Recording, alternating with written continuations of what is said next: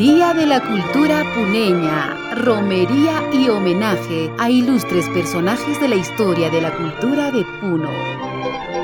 Mediante resolución número 135 del 30 de octubre del 2015, el Ministerio de Cultura de la Oficina Desconcentrada de Puno resolvió en declarar Día de la Cultura Puneña al último sábado de octubre antes del 4 de noviembre de todos los años. El 16 de octubre, la Municipalidad Provincial de Puno, a través de la Ordenanza Municipal 024-2019, declara el Día de la Cultura Puneña, oficializando el homenaje y romería a los restos y memoria de los personajes ilustres que le dieron renombre a Puno.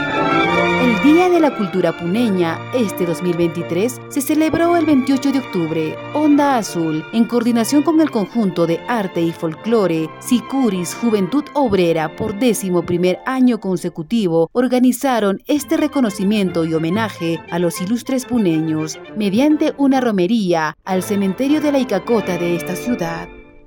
Al promediar las 9 y 30 de la mañana, varias delegaciones de las instituciones educativas Gran Unidad Escolar San Carlos, Institución Educativa Secundaria Carlos Dantenava de Jailiguaya, Sicuris Juventud Obrera, músicos del ESFA Puno y diferentes personalidades se concentraron en las instalaciones de Radio Onda Azul, donde los conjuntos ensayaban su retreta musical y el personal de Onda Azul ultimaba detalles. Aproximadamente a las 9 y 57 de la mañana, el administrador de Radio Onda Azul, Giovanni Manrique Ruelas, invitó a los presentes a iniciar con el recorrido. invitamos a que nos puedan acompañar a quienes nos están viendo en este instante a través de las redes sociales de igual manera. Hemos previsto esta actividad para las 10 de la mañana y lo vamos a cumplir. A las 10 de la mañana, los asistentes se desplazaron por el Girón Grau, alcanzaron el Girón Lima, entre melodías puneñas recorrieron hasta el Girón Huancané, Moquegua, Arequipa y la avenida Laicacota a las 10.29 horas. Diez minutos después, ingresaron al cementerio La Icacota, donde descansan los restos de los diferentes personajes ilustres de la cultura de Puno. Los estudiantes de la Gran Unidad Escolar San Carlos, con ofrendas florales en mano, se trasladaron a los nichos de los personajes ilustres y a las 10.40 de la mañana, una imponente tumba, resguardada por estatuas de pumas, sirenas y un pez en la parte superior, haciendo alusión a la magnífica obra El pez de oro, era de la personalidad Gamaliel Churata.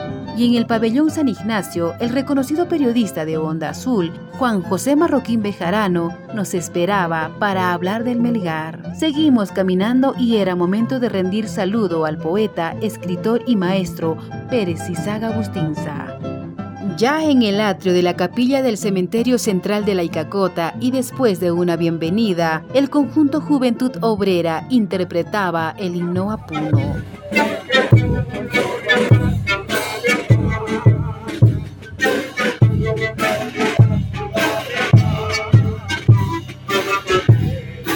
Giovanni Manrique recordaba a todos los obispos que tuvo Puno y homenajeaba a aquellos que están al lado del Señor, como el reverendo Joseph Lois Meulemans, Monseñor Julio González Ruiz, Monseñor Valentín Ampuero y Monseñor Fidel María Cosio Medina. Desde la creación de la diócesis de Puno, que se ha dado en 1861, hasta hoy se tienen registrados nueve obispos. Y voy a recordar a cada uno de ellos. Monseñor Juan María Ambrosio Huerta Galván, desde 1866 a 1875.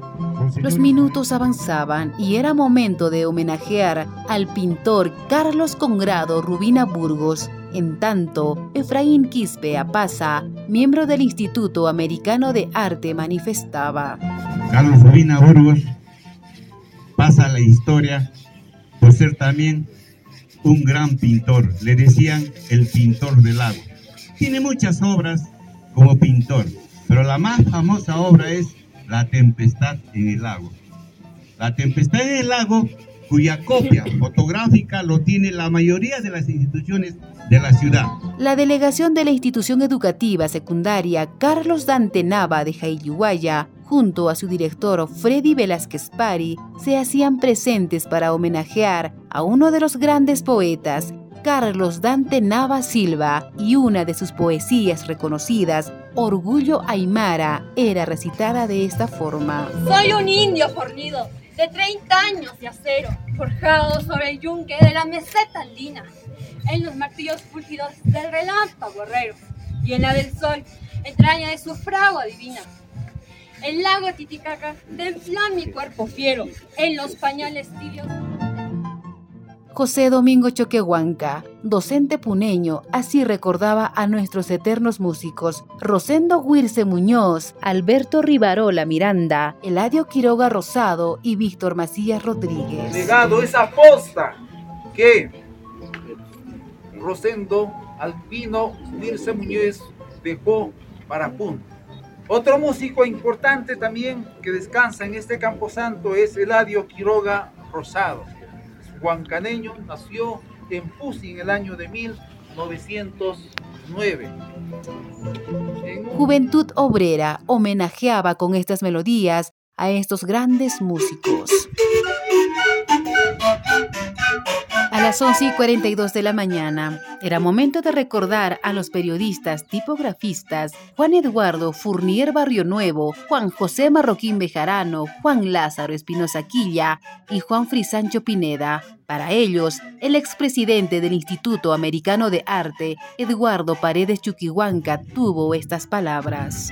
Fournier fue el impresor en un periodo singular del boletín Titicaca, de la TEA, de los libros Báquica Febril, Tahuantinsuyo, Etopeya del Perú, tres poemas, apuntos, apuntes geográficos de Puno, historia de la fundación. No podía faltar los escritores Víctor Villegas Arias, Gamaliel Churata y Percy Saga Bustinza. A estas grandes personalidades los recordaba el escritor y poeta Víctor Villegas Arias. Junto al canto del agua y las hojas de cinco metros de poemas de Carlos Oquendo de Amado, nace un 5 de abril del año de 1945 el poeta y maestro Percy Agustinza. Y en ese camino de los mitos y las leyendas se va haciendo un atalaya en este altiplano desde las aulas del Centro Educativo 883. Por su parte, el profesor Mario Tinta Vázquez, director de la institución educativa Gran Unidad Escolar San Carlos, homenajeaba a luchadores sociales como Candelaria Herrera Sánchez, Augusto Eliseo Lipa Calizaya y Pablo Mamani Velázquez. ¿Cómo no recordar a esos tres grandes mártires? Doña Candelaria Herrera de Cárdenas, Roger Aguilar Callo, Augusto Lipa Calizaya que ofrendaron su, vida. Aquel 27 de junio de 1972.